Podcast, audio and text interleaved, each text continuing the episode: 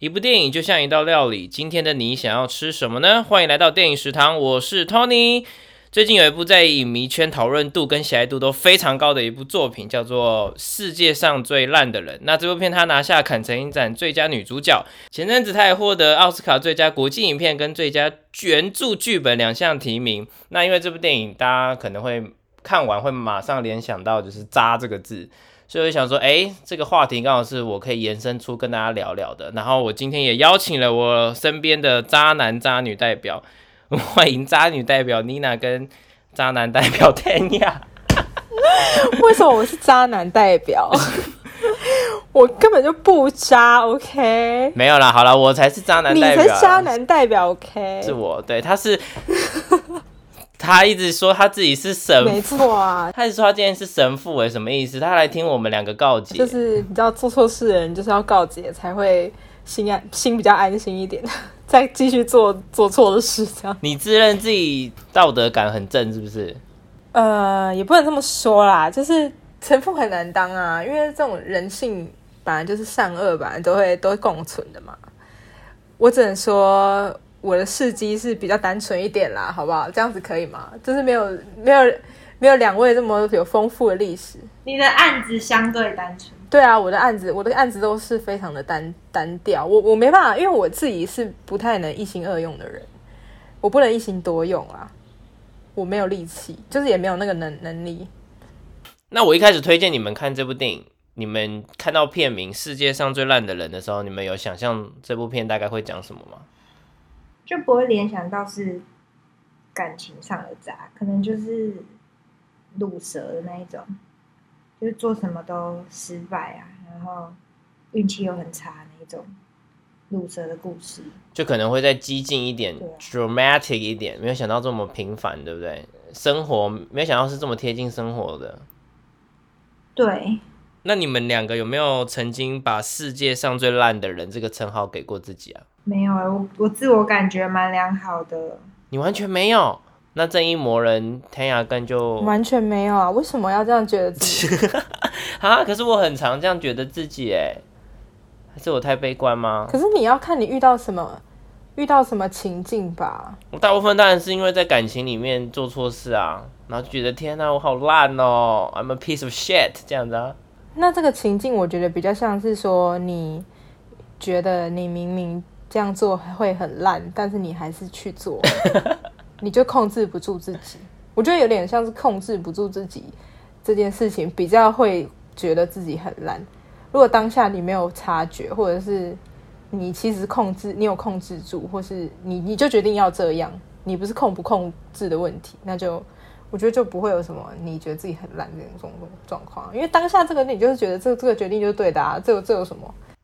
那如果你的另一半今天是因为控制不住做出一些渣事，你可以原谅他吗？那当然就不行啊，那就再见啊，这有什么好说的？而且你都几岁的人，你不能拿我控制不住我自己来当做一个借口。你好歹你也讲个完整一点的借口，你不要说你控制不住你自己，这个东西就很烂啊，这很摆烂的的的借口哎。就说啊，我就是控制不住，不然你想怎样打我啊？这样 这样就很烂啊！你要嘛，你你你你讲个你讲个事情原委，你讲讲个一整套的，我还愿意听听这样。所以这个理由对你来说没有用。那妮娜，你自己在做这些事情的时候，你是有控制自控制自己吗？还是你觉得大部分的时候也是没有控制自己？啊，我觉得大部分的时候是有控制自己，但是我会储存一些，就是。不管是情绪上还是生活上，我就会给自己一个空间，让自己尽情的渣。就例如说，我跟我现在男朋友好了，就是我要离职之前，我就来他家，然后就跟他上床。可是我也不，我不会觉得说那个是我以后的男朋友。嗯，就塑造一个这样的非常好的环境，就可以说走就走的环境。可是对方并不代表，并并不一定可以让你说走就走啊，那怎么办？有可能可以呀，就是我就要找一个可能可以的。所以你在发展成这样的关系之前，你会先确认对方是可以接受的。对，如果他今天真的是一个就是很就是很纯情的人的话，我就不会这样做。玩不起来啦，就是玩不起啊。对对对对对对对对对。就是假设他有名印的话，你知道，就是 你后来有去看那个《恋下五百日》吗？没有哎、可是我，可是我有听说神父看完之后情绪非常的低落，很久以前啦。对啊，因为我我是哦，哦，那可能是我第一次看的时候。对，你就跟我说你百感交集啊什么的，然后我想说，哦，你看完那种百感交集，那那我还是去看喜剧片。等一下，为什么百感交集？天啊，你可以解释一下吗？对啊，你解释一下好不好？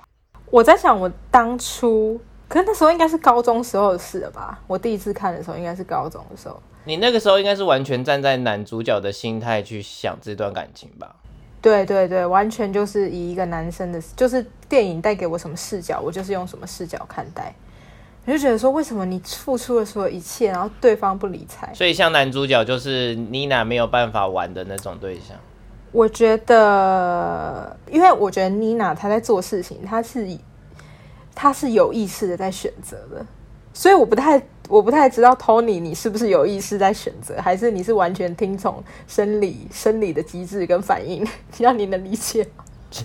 这样你能理解？我觉得他是，我觉得他是完全听从自己的生理跟心理，就他没有在，他没有在为自己跟别人着想，对对，因为这有时候这其实还是会有 会，不会吵架这？有时候还是会没有好不好等一下就你你就很放任自己的情绪对随便发散的那一种。对对对，然后放任自己的魅力或是什么的，可是我还是会 control myself，、啊、就是你扛错的不够。放任自己的哎、魅力这种东西，你怎么能够控制住？很努力的去控制自己，跟我在有意识的做选择，这还是两件很很极端不一样的事哎、一个在左，一个在右哎、就是我已经我已经自我是一个自由的人，我有意识的在做选择。好啦，我承认啦。好啦，我有时候真的就是感觉来了就对啊，你就是有点控制不住嗯你自己嘛，所以我觉得这两个这两种渣还是会有差别，因为就是对你你的成熟程度来讲，我觉得以我啊以我来判断这个人的成熟程度来讲，我会觉得你连你自己都控制不好，你还想掌控什么？你连你自己的身体你都掌控不了，你想掌控什么东西？你们两个先讲一下你们心目中定义的渣好了。我觉得我心中定义的渣就是 我刚刚讲到的，就是你意识到你做这件事情不对，但你还是继续去犯这件事情。你知道你做这件事情伤害到别人，你还是继续去伤害那个爱你的人。我觉得这件事情就是就是渣。我不是只有劈腿或是出轨这样哦，就是你一直在反复做一些会让对方觉得很受伤或不爽的事情，不一定要跟第三者有关。你明明知道这样做会伤害对方，你还是照做。那妮娜，你心目中定义的渣是什么？我心中定义的渣哦，应该就是伤害到别人吧。所以你就觉得你伤害过很多人，所以你觉得你符合你心目中的渣。我很好奇，你是在哪个人生阶段开始就诚实的面对自己很渣这件事情？从前男友开始吧，可是我觉得会会才就是会有这个行为，都是因为你跟不够爱的人在一起。像我以前就觉得我我对待爱情一定要很忠诚，只要他是我男朋友，我就要很忠诚，然后我就要对外对外宣称说我有男朋友，然后我就觉得这是一种就是一个正向的行为。但是后来我就越来越不爽，就觉得为什么我一定要承认我有男朋那你不够爱，为什么不直接分分手？就是人都是会习惯的嘛，人都是会习惯啊，就像就像毒品一样啊，他一直他一直给你毒品，你就会再回去啊，可是你就不想啊，你就你知道吸毒不好，可是可是你就有那个瘾，所以你就还是会回去，它就是一种惯性。所以你对渣已经成瘾了。嗯，可以这么说，就可能是因为自己把自己玩坏，你知道吗？哦，这就是你已经去过，你已经吃过山珍海味了，现在带你去吃青州小菜，你就呸呸呸！对，就已经嗨过头了。你现在，你现在要，你现在要去戒毒中心拿那个，那个叫什么？乐戒所，就是那个。哎，我跟你说，我对成瘾是，我对成瘾是有研究的。我才要跟你们说，我那一天才跟我就是男朋友说说到说成瘾的这个东西到底是怎么来的，因为成瘾是环境造成的，对对，我相信。成瘾是环境造成的，不是个人因素，比较大的是环境因素。所以，其实你在这段关系里面，为什么不快乐？而且我觉得没有毒瘾的人不能笑别人，因为他可能在别的地方上面也是有其他的。对啊，对啊，没有错。反正之前你就是这是一个历史故事，我自己也是从我工作上听到。然后有以前越南在打越战的时候，不是美国派了很多兵到越南去吗？其实那些越南的兵就是在。在就是那些美国的兵在越南的时候都用了很多安非他命，就是有很严重的吸毒，因为才能让他们一直亢奋，处于一个备战的状态。对，然后他们回到美国本土的时候，其实有超过百分之九十的人都毒瘾，都自己就是都没有进乐戒，也没有什么，就直接戒掉。就是因为他们回到自己的家人、朋友、爱人身边，他们开始有这些支持在的时候，其实他们就自己就戒掉了。但是。有剩下的十趴可能还在继续用毒，他们可能在美国本土也没有这些东西可以支持他们，就是可能每天就没有没有固定的工作啊，没有就生活很糜烂啊，所以他就继续用毒这样，没有没有没有在这个社会上得到支持啊，所以我觉得爱情，我觉得劈腿这件事情，还就是要回归到，当然我不是说我不是说不是说他是瘾，他就可以外在归因。所以你看到我们这两个耍渣成瘾的人，你觉得我们有一天也会浪子回头？呃，我的意思就是说，你们有一天应该可以成熟到意识到自己，你一开始可能会觉得自己很烂，但是你没有意识到说你是因为关系你在关系里面不快乐，然后你可能当时你也没有那个能力去解决这个关系的不快乐，所以你才会去劈腿，对吧？哦，对耶，坦白说，我觉得是这样，可是。大部分的人没有办法，就是如果今天拿出这样子的道理出来解释我为什么劈腿，另一半也不会买单呢。可是重点是一个会让你想要劈腿的另外一半是正确的环境吗？会不会有可能他还在越战中？他让我的感情处于越战状态，所以我就一直想劈腿，一直想。对对对对，这形容也太棒了吧！就是你感情处于越战状态，对。你有可能没有遇到对的人，所以我要想办法回到我的家乡。你必须回到美国本土啊！可是我我觉得这样子的言论会让某一些人觉得很不负责任呢。就凭什么怪对方而不是怪自己？所以我就说，你还是不能把这件事情完全的外在归因。但是，对，但是我还是必须说，就是为什么这个世界上，哎，上次我跟妮娜才在我们自己自己在聊的时候才讲到说。什么？我跟他讲说，Key 的结婚，然后什么？因为他他他还蛮谨慎的，就是要要求婚了才在情人节公布他的女朋友。然后妮娜就回我说：“你确定现在婚姻这件事情就是谨慎吗？就是有保障吗？”对啊，我就觉得对。然后后来我就又听到了很多，就是什么。对啊，你看王力，反正我我现在做的工作啊，都要接触到有很多东西，很多人几乎都是婚内出轨。我们不能把这个东西视为完全的外在归因啊，但我只能说，也不能是完全这个人有问题，因为就是都有问题。那他他在这个关系里面有问题，然后他这个人也有问题，就所有的事情背后存在的原因很复杂了。我自己举个例，就是啊，我一直觉得。我前男友给我的环境是一个很很好的感情环境，就是我要什么就有什么，然后基本上基本上我真的觉得自己是一个废人，就是我真的可以躺着不动，就有人帮我擦澡的那一种，然后我睡前就有人帮我按摩按到睡着的那一种，我甚至都忘记自己是怎么睡着的。反正就是我可以就觉得好像活着也很开心很爽，没错。但是就觉得好像没什么意义。然后我跟他刚分手的时候，我连去开车我都会出不了停车场。第一个问题就是我找不到我的车，第二个问题就是我上了车，我要出停车场的时候是根本出不去，因为我根本没有去缴费。这个事情至少发生三次，然后我才学会。我应该要我的正确的流程到底是什么？就是离开他之后是变成这个样子。当然，当下在一起的时候就觉得我是一个全世界最快乐、最最幸福的人，快乐还好，我就觉得我很过得很爽。所以那那个环境应该就是我不知道自己其实处于感情的越战状态。那现在的话，就是我真的会很不爽，因为现在就是我会很不爽，因为因为他可能对你，他对你可能是一般人的那种，就是一般的感情模式，就是一般的情侣会互相的那一种。但是我以前真的是很。很恶毒，就是我会呛我前男友说：“你不要跟我讲互相，也不要跟我讲平等，在我这边就是没有互相跟平等。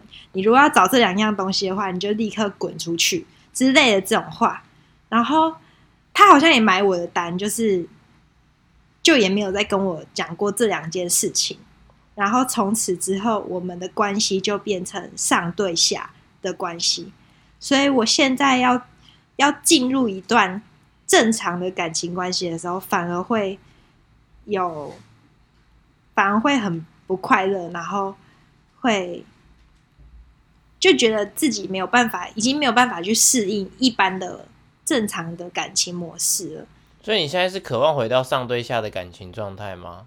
昨天有渴望回到上对下的感情状态，但是有失败，是不是红枣茶事件啊？红枣茶事件。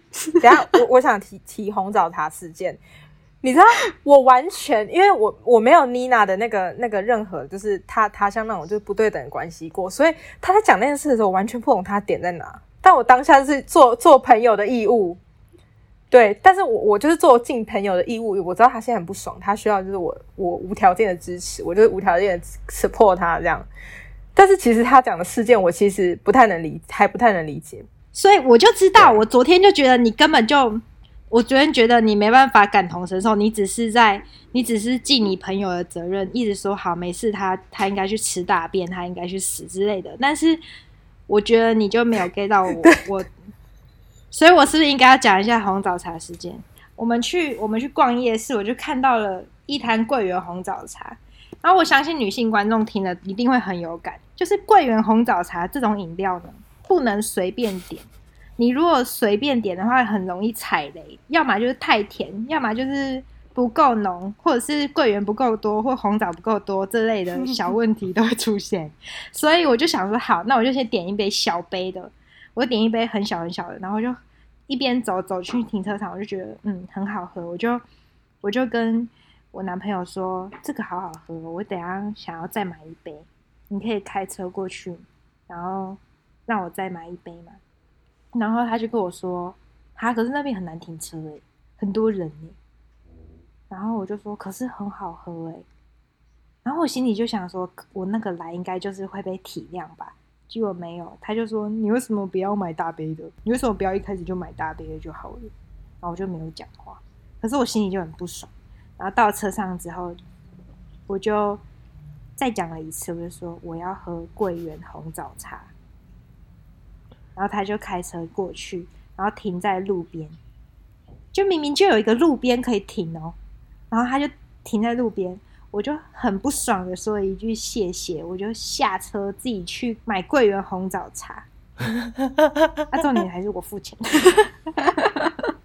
然后觉得不爽，我跟你说，我就是小气，然后我现在就是在录 p o c a s t 所以我就是要讲讲完整。就是我要把我心路历程全部完整的表述，然后我就去买回来之后，我就心里想说，我觉得神父你一定可以理解我的心情。以前的桂圆红枣茶是不用到下班，可能上班时间就会有人送过来给你，然后一定是 如果他不知道你喜欢喝哪一种桂圆红枣茶，他就会至少买三间。每一种都买，对，但是现在是要渴 恳求才有的桂圆红枣茶，是自己下车买月经第二天，然后我就在车车上，就是我就是在怀疑人生，我想说眼泪在眼眶里面打转，就觉得，所以这就是真实人生吗？谈的很卑微，这个恋爱，对对对对对。可是我就在想说，我就联想到你跟阿伟，我就觉得。所以你们这样子对等的关系才是正确的吗？那所以我是坏掉了吗？就是真的是一件小事。那个神父没有办法理解妮娜的行为的原因是什么？你昨天在听他讲这个故事的时候，你不是没有 get 到吗？因为他昨天是用讯息跟我讲的，然后我那时候没有 get 到，就觉得说哦不好停车，那他在车上，然后我走下去买这个，这个我还蛮，就是我我我天天都在发生呢，就没办法停车的时候，开车的那个人就只能在车上，然后我就要下去买东西。对，就是我不会想这么多，但是我我完全可以理解他那个。月经来的那个时候，那个情绪非常高涨，因为我自己也会这样子，我自己也会本来没有事情的事，但是月经那几天可能就真的荷尔蒙混乱，就会觉得到底现在是怎样，世界末日了，就会觉得这样。但是，呃，我觉得我相信当下那个情境应该还是有很多我们忽略的东西。我先问一下妮娜，你刚刚前面才说你觉得你前面那一段把你。捧得很高，然后让你过很舒服、很爽的生活，让你觉得反而是像在越战的感情。可是现在回归正常了，你反而没办法适应，所以你现在是渴望回到越战吗？嗯，我觉得现在是一种，是一种调试阶段。就像对，就像一个要减肥的人，你你已经吃汉堡、薯条那么久了，你突然要喝蔬菜蔬菜汤，其实是有困难。吃青菜对我的身体是很好的，可是我以前都是吃薯条的那个差别。是，其实我觉得还是有一个个人原因很很重的一个点，就是好，假设现在妮娜跟 Tony 都是回到，他们都是在越南有用毒，然后回到美国的越南士兵，但是他们两个人都已经回到美国了，然后。妮娜，我觉得妮娜现在状态有点像是她回来继续用毒，用用用用，她突然有一天意识到，可能跟她之前同年的人，同年的人就是变得很很健康啊，很然后生活很规律啊什么，她可能跟同年的人联系了，然后就看到人家，她突然意识到自己说，哎，我真的不能再这样子下去了，我要改变。那改变是一件很痛苦的事情，所以我们在适应一段很痛苦的环境跟关系的时候。永远都会有很多选择。你如果你个，所以我说为什么这是个人原因的部分，就是如果你能力不好，或者是你摆烂不想改变，你就会选择一个最容易过去的方式，你就选择继续吸毒嘛？你就不想，你就不想要太用力，不想要太痛苦嘛？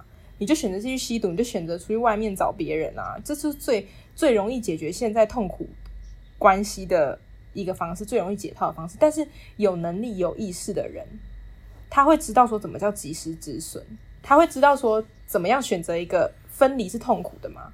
但是我宁愿痛苦，我也不要不要选择一个低配的方式去解决现在的关系。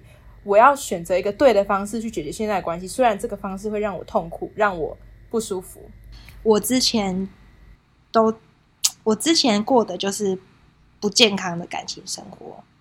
包括跟前男友分手之后勾勾顶呀，或者是呃跟前男友在一起的时候还劈腿啊之类的这些，就我就觉得，呃当下会很爽，就是 get high 的时候你真的很爽。可是你过了这件这个这件事情，然后你要回归正常的工作啊，或正常的感情模式的时候，你会觉得你的身心俱疲。就一直在消耗自己，是我看到他让我想要变得正常。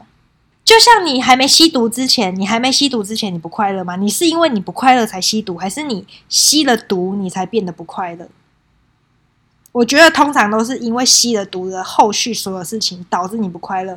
你你你以前可能就是呃，我我不知道别人可能会去吸毒人可能有不好的童年之类的，这个我。我不不讨论，但我自己是我很满意我之前的自己。但是我接触了我前男友之后，他我不是说他不好，是我太肥，就是我慢慢变得开始堕落啊，然后我会劈腿啊，然后我会对他骂脏话，然后所有等于说是我自己把我最不好的那一面带出来，然后我自己又唾弃我自己，到现在，然后。有一个人有提供一个机会，他喜欢上你，提供你一个机会让你变好。但是我一开始还是会觉得很不很不平衡，因为我就会觉得，为什么以前以为什么前男友有办法对我这么好，这么好，这么好，然后而你却是这样子，就是拿桂圆红枣茶事件来比的话，但是他就会提醒我说，这样子到底是不是一个正常的事情？那你现在还有在为桂圆红枣茶这件事情抱抱屈吗？没有诶、我现在就没有，因为他就是会用其他的方式告诉我说，他爱我跟对我好是用其他的方式，不是用这种像像是仆人的方式。因为我前男友对我的好是像仆人的那一种，好像我可以真的成为一个无行为能力人都没有关系的那一种。但是现在这个男朋友他让我觉得，嗯，我们可以一起变好。原来我我现在才知道什么叫做想要一起变好，因为以前我都是在等我前男友变好，然后我就可以跟着一起过好的生活。我都是在等待的那一个，就好像一个小皇帝还是什么的那种感觉。可是现在的是，他让我，他让我有想要动起来，跟他一起往前走。所以，所以你有慢慢接受感情这件事情是要互相的吗？有，而且他让我，就是他让我比较甘愿互相。以前我不甘愿，我也不知道为什么。我我这个这个原因我还没有想出来。对，我觉得我们从刚刚的那段讨论中，就是重新回到我们刚刚怎么去定义渣这件事情。我觉得我们讨论就讨论出来了，就是渣就是这个人他知道自己烂，但是他还是选择用自己最轻觉得最轻松的方式去解决他所遇到的问题。他不是用对的方，他不是找寻对的方式去解决问题，而是找寻一个对自己最轻松、最有利的方式。我觉得这就是真正的渣。但我觉得某种程度上，我们其实都在找方法吧。就是人家说不经一事不长一智，我们在以前那个阶段，可能也不知道怎么做才是最理想的啊。我们就还在摸索，还在尝试如何更认识自己，如何可以做自己，但是又不伤害别人。虽然它就是它，对啊，它就是一条很长的路啊。你可能就是遇到了什么人，突然让你顿悟了，或是你可能经历了什么事情，就像妮娜可能遇到了她现在这个男朋友，就让她改变她以前的感情观。所以很多事情，我觉得都很难在一时之间找到解决方法。有时候就突然间就看开了，或是让你有动力想要去改变你的状况。对，我觉得要有一个机会，就可能你想，你有想要像我，我我也不是遇到他我才从想要从渣变得不渣，而是你要先你要先要想自己想要变成一个不渣的人，然后你遇到这个机会，你才有可能改变。可是你看哦，像我自己有想要变得不渣，但我遇到他之后，我还是会想要，就是想要以前那种模式，我我还是会跟他说，你就是要疼我，然后你就是要怎么样怎么样，就是我会试图改变我们之间的关系。就是对啊，嗯就是要有自我察觉啊。如果你没有办法自我察觉或自己意识到这一块的话，就像讲，如果你你你永远都不觉得自己渣的话，你就永远都不可能改变啊，因为你就不这么觉得啊，干嘛要改变？好，那这样讲来讲去，你你们就有觉，你们在看世界上最烂的人的时候，这部电影的时候，你没有觉得女主角是渣女吗？我觉得她可能会觉得说，他就是因为不快乐啊，所以他才他才做这些事情，就是为了要让自己能够更好、更快乐这样。但是他有没有在这个过程中，就看他有没有在这个过程中，他怎么处理别人的感受。他如果在这个过程中，就是不会让别人受伤的话，我觉得他就不会，他就不会渣。但是如果他在这个过程中，就还是不断的让别人在受伤，感觉很不好，那他可能就是会是我们广义层的渣吧。那这样回到恋夏五百日，Summer 也是一个很不顾虑男主角感受的人吧？就电影来看，但是很多人都不会觉得 Summer 是一个渣女。我我喜欢你是我的事，你喜不喜欢我干我屁事。我觉得男主角要负很大的责任啊，就是就像你常常跟我讲的、啊，就是我告诉你我喜欢你，那我我的我的责任已尽，那你喜不喜欢我是你的课题嘛？你不能你不能付出了又期待别人有对等的回报。可是有些人又会反过来检讨被喜欢的人给的回应，哎，对不对？很多人会说你对他没意思，你就不要给他这样子的回应啊。可是其实有很多的 sign，就是在这个这个电影里面，其实有很多的的显示恋下五百日里面，对对，恋下五百日里面是有很多很多提示是很明显的，但是然后旁身边其实男主角他身边也有很多人在告诉他这件事情，但是他不愿意去听。就是其实这个伤害是可以很及时止损的，但是他不愿意去听的时候，他他没有办法，因为他整个人现在跟 Summer 的恋爱里面啊，他就太爱对方，他看不到别人其实没有那么喜欢他这件事情。他不想要去面对两个人不和的那些征兆啦。或者是他一直在欺骗自己，其实他看到了，但是他不愿意看到。对，他在欺骗自己。我跟你讲，感情里面最悲惨的就是欺对骗。对对，他一直在营造假象啦，你们很好的假象。简单来说，这个男主角就是我的前男友啊。他一直在营造说，我们我们其实是很有缘分的，然后他是非常爱我的。只是我跟我跟女主角的差别就在于，我还算是有恻隐之心，然后我都这么爱你了，你怎么不爱我？对之类的。可是这个 Summer，我觉得他自己就调试的很好，因为他就觉得关我屁事，他就一直都是很轻松的那一个。可是像其实像现实中一般人就会其实是有心理压力。我觉得 Summer 应该也有压力啊，但是他其实他在里面做了一个最艰难的选择，就是要跟他分手，要跟他离开这样。但他没有在这个关系里面选择去找另外的人。就有一些，我觉得这件这个事件如果发生在大部分的我们的世界里面的话，因为大家就会有压力嘛，有压力的人可能就会想要。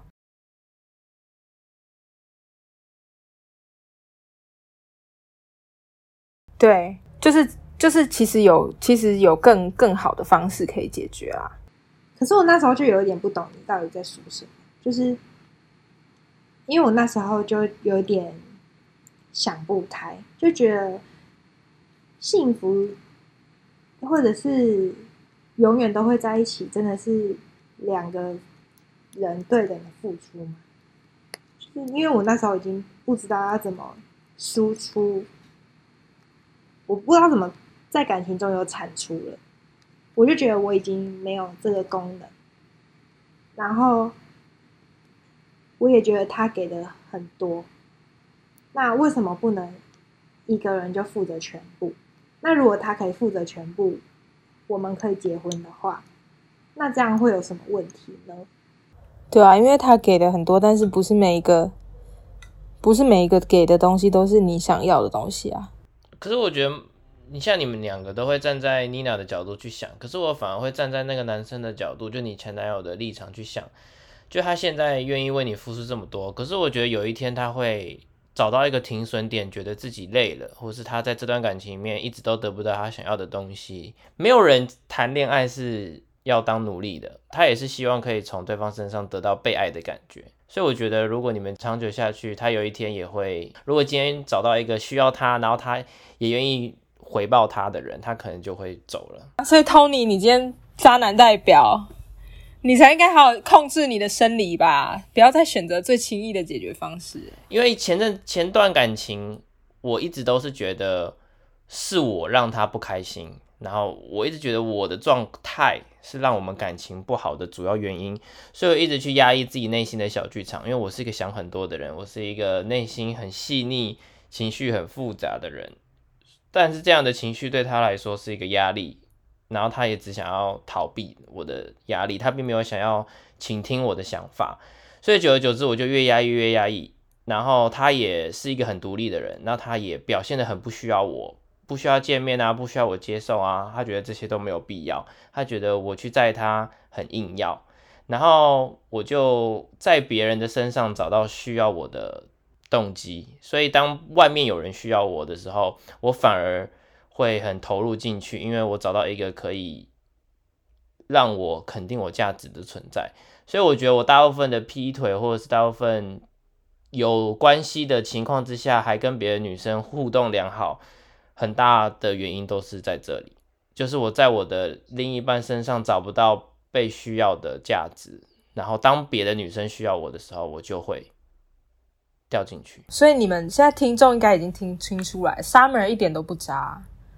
Summer 他只是做一件对的事情，虽然当下因为可能对方他觉得很痛苦，他觉得你你就这样子离开我，我真的很就觉得你你怎么会这么贱这样，但是他起码没有硬是存在在这段关系里，然后出去找别人。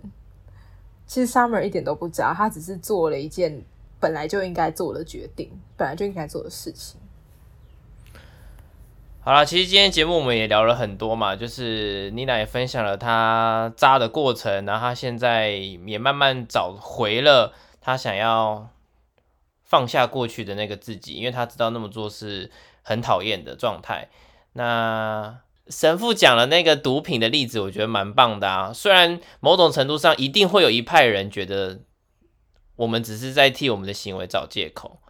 我觉得很多今天的言论可能都会让非常正义感十足的人觉得我们只是在替我们的行为找借口，但就像我们今天讨论的，很多事情都不是非常单一的、非常绝对或非常单一的原因可以去化解或去可以去理解的。其实很多人的行为，他背后的情绪是很复杂的，所以有时候要试着去听听看看你身边潜意识讨厌的人或行为吧，好不好？不要先入为主的觉得他们的行为就是烂到不行，所以你看田雅的个性就是这么海纳百川，所以他才可以身边容纳这么多渣男渣女朋友，好累哦，对不对？好了，今天谢谢，今天非常谢谢妮娜跟田雅来跟我们探讨一下，就是渣男渣女的心路历程，然后也希望每个听众能够找到。喜欢自己的状态，无论是在感情，或是在事业，或是在人生里面，都能够越来越找到自己的状态。但是前提是不伤害别人为主啦。好啦，如果你喜欢我们节目的话，记得到 Apple Podcast 给我们五星评论。那如果之后有希望电影食堂可以聊什么话题的，也非常欢迎私讯跟我说。也不要忘了到 IG、脸书还有 YouTube 上面追踪电影食堂哦。今天再次谢谢 Nina 跟谭雅来，谢谢你们，谢谢啦，拜拜，拜拜。